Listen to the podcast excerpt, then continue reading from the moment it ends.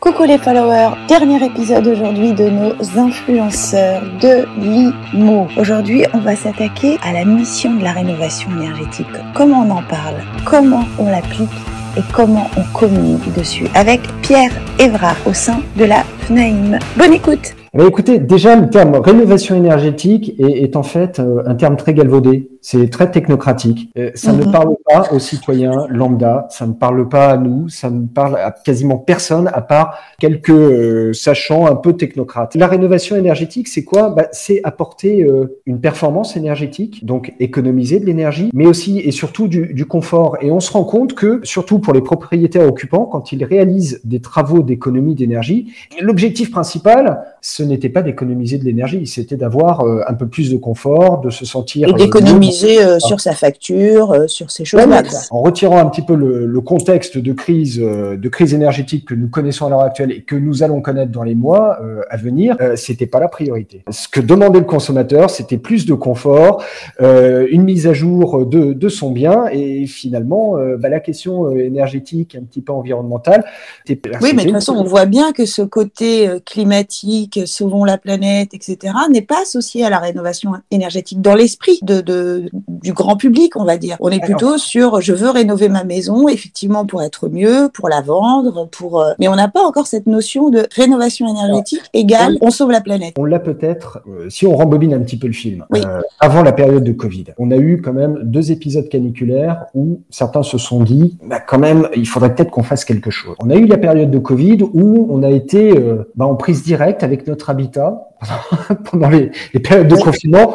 Donc quelque part, il y avait la prise de conscience, mais tout est une question entre la prise de conscience et le passage à l'acte. D'accord, donc pour vous, l'épisode 1, ça a été le confinement et je redécouvre mon intérieur où je suis obligée d'être enfermée, entre guillemets. Voilà, du coup, je regarde mon habitat différemment. Je regarde mon habitat différemment, je sais que j'ai un impact potentiel là-dessus et, et, et, globalement, on voit, et nous avons vu des passages à l'acte et beaucoup de passages à l'acte, notamment sur l'année 2021. Mhm. On a quand même eu des consommations sur les, sur les systèmes de subventions qui ont été euh, bon, assez exceptionnelles. D'accord. Alors, on va dire que l'épisode 2, c'est le nouveau, nouveau, nouveau DPE qui, euh, l'injonction à beaucoup de personnes de rénover leur maison s'ils veulent la vendre en 2028. Eh ben, je dirais, au-delà du DPE, c'est évidemment cette loi climat et résilience hein, qui va aussi avoir un impact monumental sur les locations. On rappelle un petit peu qu'on aura une interdiction de louer en 2025 pour les biens classés G, 2028 pour les biens classés F et 2034 pour les biens classés E. Ça, c'est quelque chose qui est, euh, qui est gravé dans le marbre de la loi. Alors, il est vrai que le choc pétrolier que nous attendons, euh, que nous commençons à vivre, eh ben, ça ne va pas faire bouger visiblement le calendrier. Donc, quelque part, voilà, il y a un impact. Et alors, et l'épisode 3, la crise ukrainienne, ou la guerre en Ukraine plutôt que, En effet, on a, euh, alors on a été surtout extrêmement mobilisé là ces, ces derniers mois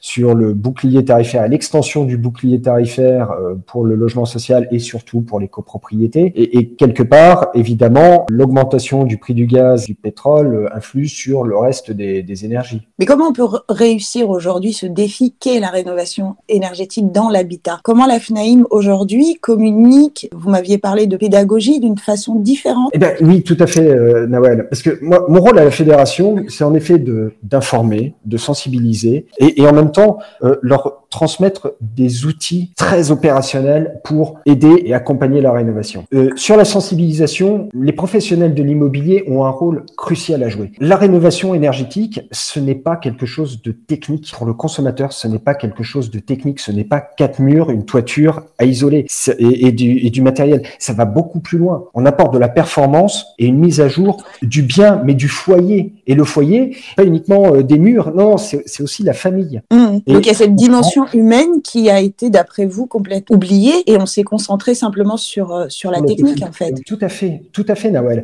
Et, et, on se rend compte que dans les projets de rénovation énergétique, quelque part, il faut une chaîne de confiance. Ça veut dire qu'il faut que le, le maître d'ouvrage, euh, le propriétaire occupant, le propriétaire bailleur, se sente, mais surtout le propriétaire occupant, se sente en totale confiance. C'est-à-dire dès qu'il y a un petit message un petit peu contre-productif, souvent le projet est aborté. Et, et donc il faut une personne de confiance. Et qui est une personne de confiance si ce n'est le professionnel qui un jour a mis une famille en face de son futur bien immobilier, pardon, en face de son foyer. Le diagnostiqueur fait partie de cette chaîne de confiance parce qu'il apporte quelque part une, une photographie du bien dans son état, dans son état par rapport aux, différentes contraintes. Donc, il fait partie de cette euh, chaîne de confiance. Et est-ce que vous sentez que les diagnostiqueurs immobiliers sont aujourd'hui un peu plus sensibles à la question de la rénovation énergétique ou ils le voient plutôt comme une contrainte réglementaire pour leur métier? Quelques échanges avec les, diagnostiqueurs immobiliers. Il, est vrai que depuis, depuis le, 1er juillet euh, dernier, le DPE est devenu un véritable outil et, quelque part le fer de lance des réglementations. Je croyais que vous alliez dire est devenu un véritable cauchemar. Mais Alors aussi, tout le monde, et notamment les voilà. parce que maintenant, il est opposable.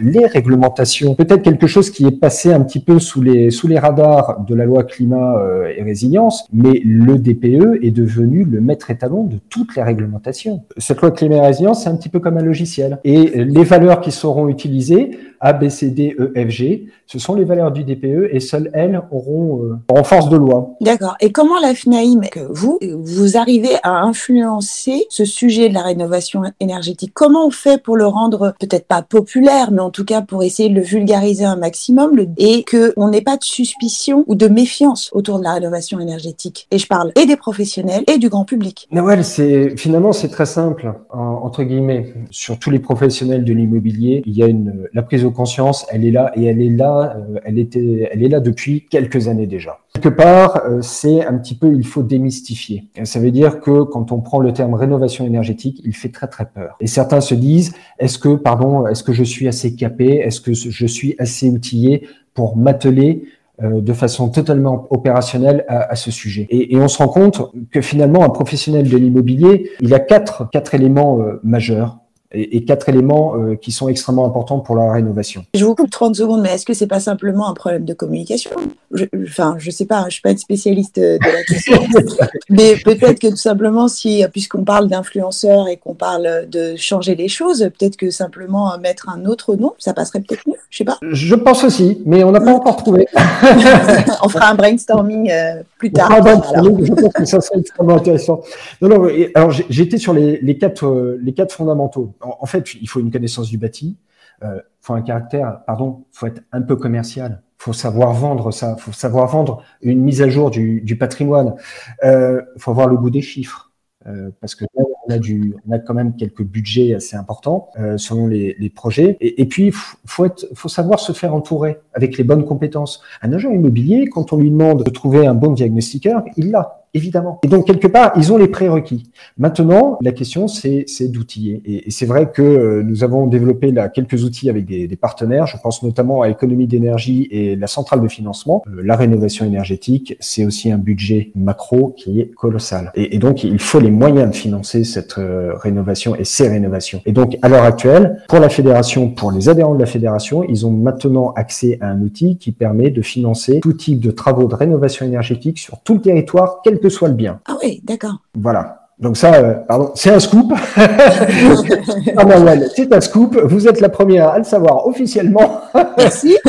Donc vous êtes prêts, c'est déjà lancé, c'est pas une projection, c'est déjà en cours. C'est déjà en cours. Pour tout dire, sur les administrateurs de biens, étant donné qu'il y a ces fameuses contraintes de la loi climat et résilience, euh, nous avons fait évoluer aussi les mandats. Euh, donc c'est la relation contractuelle entre un administrateur de biens et un propriétaire bailleur pour justement euh, prendre en compte et embrasser la, la rénovation énergétique. D'accord. Donc pour pouvoir en bénéficier, il faut être adhérent de la FNAIM, c'est ça? Oui, tout à fait. oh là là, qu'est-ce que je suis forte. Merci beaucoup Pierre d'avoir répondu à nos questions et en plus vous êtes grippé et vous avez quand même accepté. Merci infiniment. Grand merci Noël, c'est toujours un plaisir et